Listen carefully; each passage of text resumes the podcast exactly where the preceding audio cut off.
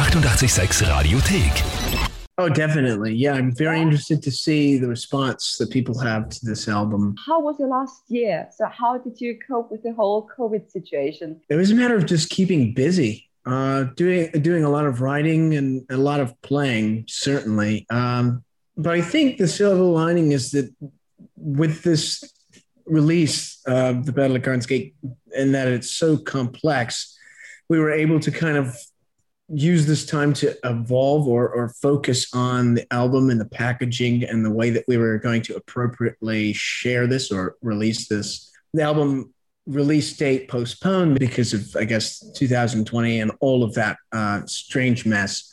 Um, and, and we wanted to do 12 songs initially, and we were only going to have time to record 10. So we were also able to, to, to, to record the extra two tracks for the album last year as well. And then, of course, getting into um, other things that you wouldn't necessarily have time to do. Like I've been doing a lot more reading and a lot more painting, and um, and a lot more sort of reflecting or meditating on things that have happened in the last three crazy years, which is has been really good. There's a lot of the time when somebody asks you, "So how's it like? What's going on?" The answer is often, "I don't know," or I would just phone it in because you were in the eye of a storm and there was it, all the time it was always very intense and and and uh, busy and crazy and so yeah so i think that's been really good okay so now i have to ask you this question. So how has the last few years been for you? Ah so nice. you, you had time to reflect. That's right. Perfect. There's a great segue to that. Um yeah no an absolute roller coaster. Um you see a lot of different cultures and their customs and and traditions and and and really I think the big thing is just the people that you you meet around the world. That's really spectacular. It's one of the greatest gifts of travel is being able to to travel to a new place for the first time and meet friends that you've never talked to before. Mm-hmm. They feel like they know you vicariously through your art, and it's sort of like everybody is so welcoming. And so that's been a gift. Being on stage playing with Elton John or something, it's like mm-hmm. that's really, you know, what's what's what is this really happening? You have to pinch yourself yeah. a lot of a lot of the time, and it's such a strange industry to be in, and it's such a strange position to be in. But you get to experience so many extraordinary things. Did you also have some kind of a diary where you really write down um, some episodes of your life because you don't want to forget those things? Yeah, I do that from time to time. Um, and I did start more of a, a serious journal that I wasn't so good about writing in. I was the discipline to write in the, yeah. and it, then I guess finding the time to be on an airplane, kind of jotting stuff down. And I thought maybe if I lose this at the airport, somebody will pick it up, paw through it, and laugh because it's like somebody's making this stuff up you know, and then they would throw it in the trash because it's silly. I don't want to forget, you know, I think I'd like to be able to sort of put something together one day when everything makes a little more sense. and uh, when did you start working on the new album? Uh, it would have been summer of 2019. Okay. And I mean, really, we were pretty much finished by 2020. Mm-hmm. Um, and then the world changed overnight getting into the studio in between rigorous touring, which is you know I think fairly common, but it was always finding the amount of time or the to to to, be able to record. And in the past, we hadn't allowed ourselves as, uh, uh, as much time as we did on this album, but it really was stepping off a stage and into the studio and and and working on this thing this album has a little bit more studio tracks on them, which is kind of interesting. Was it hard for you that the whole COVID situation does not influence um, the lyrics or the sounds? Yeah, I kind of was curious how, how that would have any implication on like the mm-hmm. work, you know, the music or the art itself. And so, yeah, I, I don't know. It's, I guess it's still kind of strange, isn't it?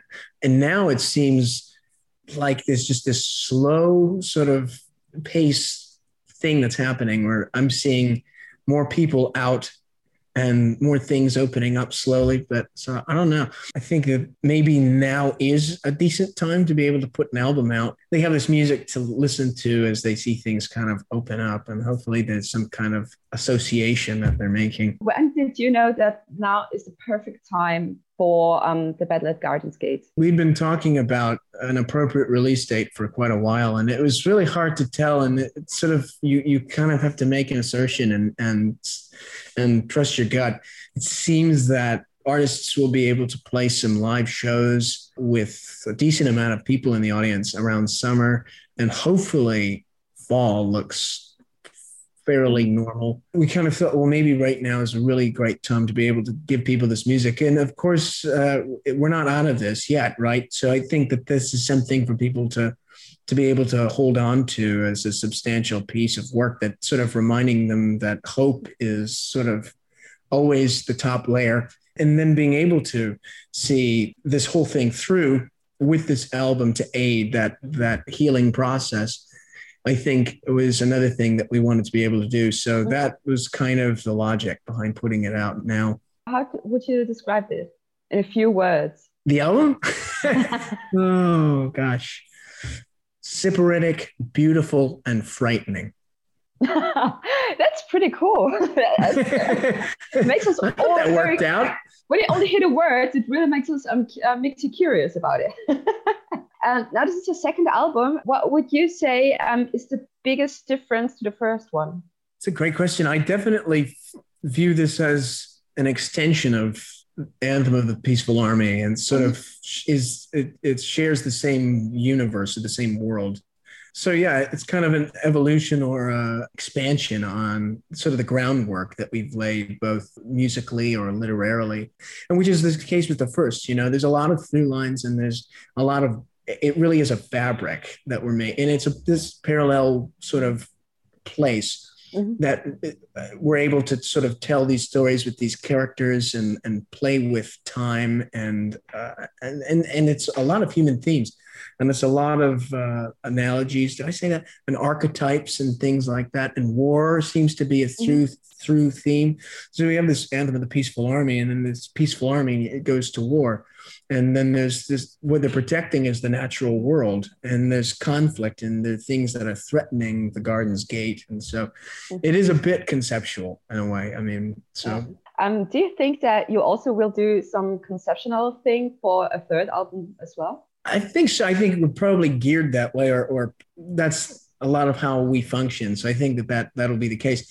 I don't know that i'm interested in making like a, a, a trilogy or something. Maybe but uh, it would mean we, we might jump on to some other thing. But I think that those two, you know, really sort of coincide. But I, I, yeah, I don't know. I guess we'll see. I think it'll be fairly conceptual, maybe so, a little more progressive. I don't know. so on Friday, I have to listen to the first album first and then to the second. I think so too, actually yeah, a glass of wine and and some good music.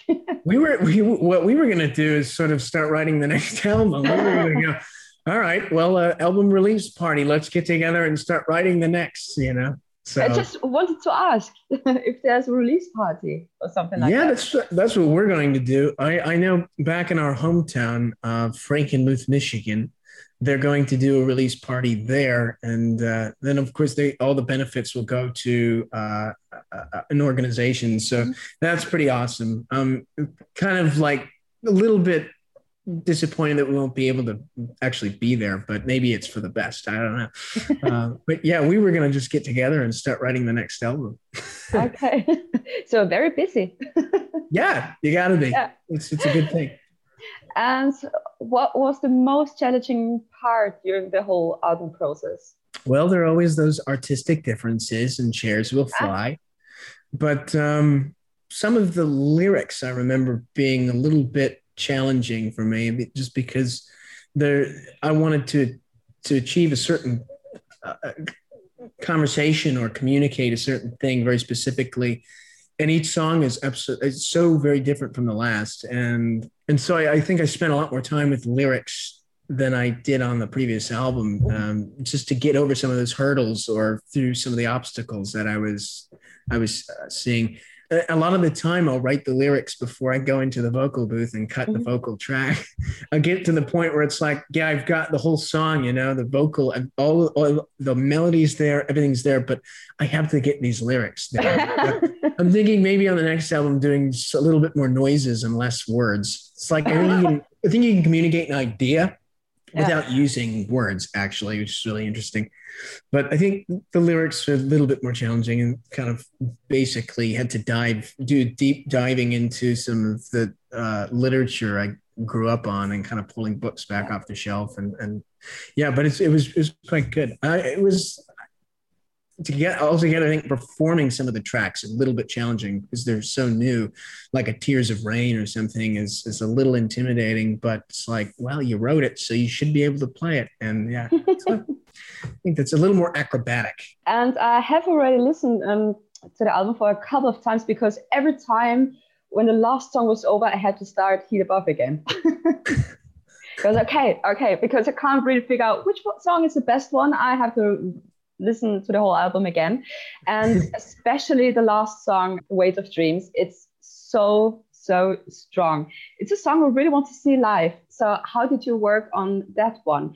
Did you have time for um, spontaneity, room for jamming, or do you really know how it should sound like? That song is, is one of those really strange songs on the album and how it was written. Uh, it was initially sort of a, a, um, a, transition that we would play in a, in a at a live perfor- a show or in a live performance to be able to move from one act to the next mm-hmm. act on stage. And then I started putting, you know, in sound check, we would play with that. Eh, we called it uh, Black Flag Exposition. and I would I would do vocal stuff on it, and uh, and it was kind of more vamping and just kind of playing around and just sort of a more of a psychedelic vacuum, mm-hmm. and uh, and then it really became a part of the actual show and uh, and then it got i mean stepping off the stage and into the studio it's sort of like and doing i mean really a very live album. Uh, we uh, we thought that would make a great track and it made sense especially um, at that time and what we were doing and what it meant and w- the life of that song to get to that point. So it was really interesting. And the vocal uh, melody and the vote and the lyrics were are totally different on the album than they were on in the live show. Mm-hmm.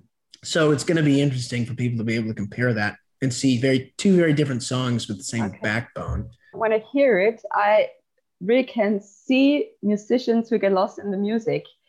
And I wasn't sure if it's um, because I haven't been to a concert for so long that I start to fantasize about bands being on stage. yeah, that thing, right? So, how about you? How much do you miss um, being on stage? Oh, I miss being on stage quite a lot. I think a lot of people do. It's it's a, not a vice, but a really good addiction. You can't go from from doing that to not doing it. It's just like sort of part of your mm. DNA after so long and there's really almost nothing like it. And it's almost indescribable the ex- the experience of the, the sensation of being on stage and communicating to all of those people and sharing your heart and then having that reciprocation of all of those people pouring the energy back onto the stage to f- sort of fuel you.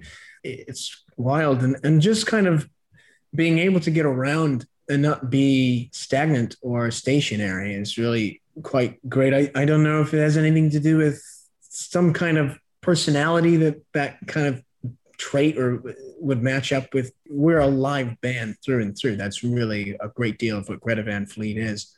And so no to be able i mean to be able to get up on stage and play again is going to be a, a, moment for big celebration you know?